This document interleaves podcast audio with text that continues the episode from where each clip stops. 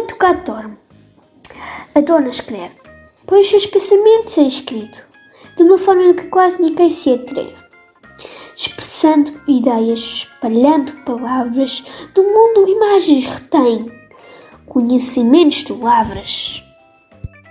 O gato abre os olhos, a dona continua a escrever, ele volta a dormir, no quintinho quer se meter.